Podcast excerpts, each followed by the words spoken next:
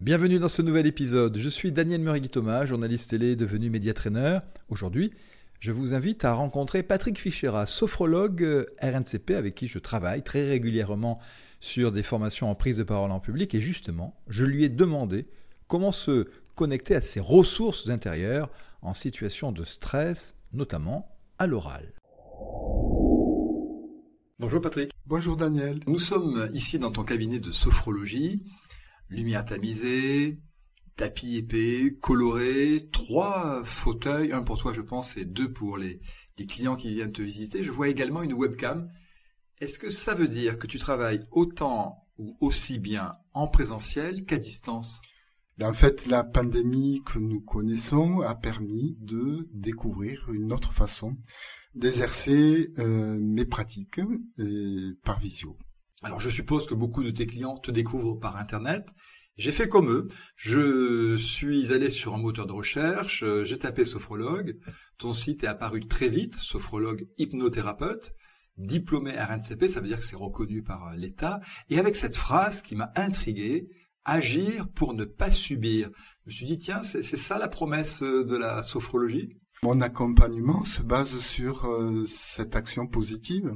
En fait, lorsqu'on rencontre une difficulté, une situation qui nous met en difficulté, ben, le meilleur moyen, c'est de euh, prendre la distance et une fois que nous avons pris cette distance, développer des capacités. Et ces capacités vont nous permettre bien de d'agir et de ne plus subir la, la situation, mais plutôt d'être acteur et d'agir pour soi. Et ça, je suppose que ça concerne absolument tout le monde, le chef d'entreprise, l'étudiant, la femme au foyer. Ça concerne aussi bien les particuliers que les, le monde de l'entreprise, les sportifs.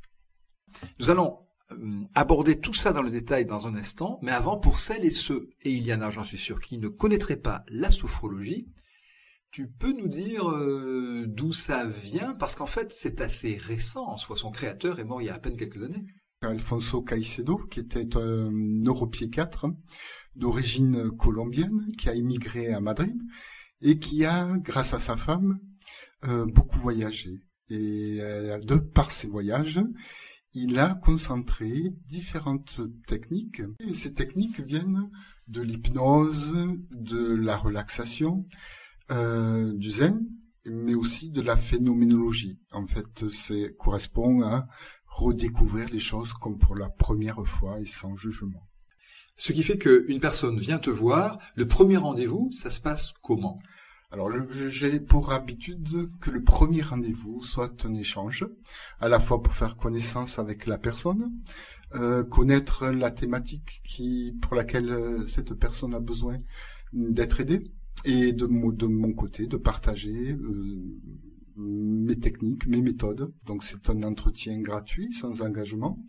Et à partir de là, nous définissons si la personne est intéressée, eh bien, un programme un lien avec des objectifs de la personne. Oui, alors quand je t'écoute, je me demande si le sophrologue, c'est un thérapeute ou un coach. Il y a de la méthode qui tient des deux euh, univers, définition des besoins et puis fixer un objectif, euh, et notamment un, programme. Ça, c'est très coaching. Et en même temps, tu parles de, la personne, et ce pourquoi elle vient te voir, euh, manque de confiance par exemple, ça relèverait du thérapeute. En fait, les, lorsque les personnes viennent me voir, c'est qu'elles très souvent sont dans des situations difficiles. Donc, dans un premier temps, mon travail de sophrologie, c'est de prendre de la distance par rapport à la situation, prendre de la hauteur. Et en prenant cette hauteur, on n'est plus au centre de la de l'arène. Et cela permet de développer des capacités qui vont euh, nous permettre d'agir positivement, comme j'ai expliqué euh, tout à l'heure. Donc il y a le particulier qui peut venir te voir, nous l'avons vu, toutes les situations euh, possibles, de l'adolescent jusqu'aux peut-être euh, aux personnes qui préparent leur retraite. Hein. Mhm. je, crois que ça fait partie en ce moment des. Tout à fait, à tout âge, gagner en sérénité et retrouver un équilibre euh, de vie. Mais l'énigme pour moi, c'est comment ça se passe à l'intérieur d'une séance, qu'elle soit individuelle ou collective. Qu'est-ce qui fait qu'après une personne ressort avec des ressources ou connecté peut-être à son énergie Déjà de prendre conscience que nous avons des capacités, nous avons des, de l'énergie et que cette énergie, une fois que l'on l'a mis en lumière, va nous permettre de développer et de l'appliquer vraiment à tous les cas que nous rencontrons dans notre vie. Et que ce soit de gestion du stress ou gestion des émotions, ces capacités, une fois qu'on les a développées, nous avons la possibilité de les maîtriser. Et lorsque nous rencontrons une difficulté, une situation qui euh, où le curseur stress émotionnel est important va permettre de le diminuer, mais non seulement de le diminuer, mais aussi de trouver des portes de sortie, des euh, d'autres chemins à prendre, et ça en fonction de soi, en fonction de nos besoins, nos désirs. Et ça passe très concrètement, par exemple, par euh, un travail de la respiration. Alors il y a tout un tas de techniques qui vont nous permettre ben, d'accéder à ces capacités. Donc il y a bien sûr la respiration pour diminuer un curseur élevé. Il y a aussi la détente lorsque nous avons un niveau de stress élevé. Et là, ça passe comment? C'est la détente, c'est physique, on s'enlève les tensions des épaules? Ça passe souvent, très souvent, par le corps. Hein, la sophrologie où le corps est au centre de nos préoccupations. Donc, avant même une histoire de mental, c'est d'abord le corps, les sensations. La perception. La perception de ce dialogue interne que nous avons avec notre intimité.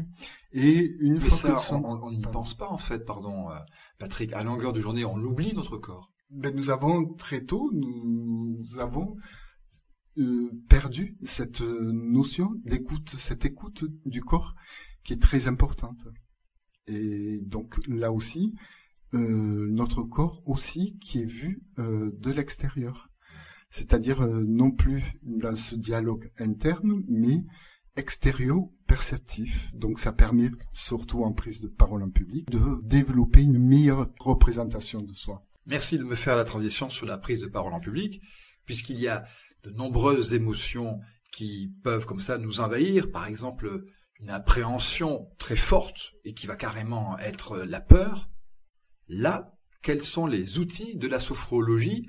Je suppose qu'ils doivent être différents en fonction des personnes. Effectivement, la prise de parole en public est euh, un acte où on se met en danger et où on est acteur face à un public. Et le jeu GEU est de euh, justement retrouver son jeu GE pour euh, justement euh, écarter ou prendre en compte ces difficultés, développer une confiance en soi et surtout aussi, principalement, s'enlever parfois de croyances, des croyances bloquantes.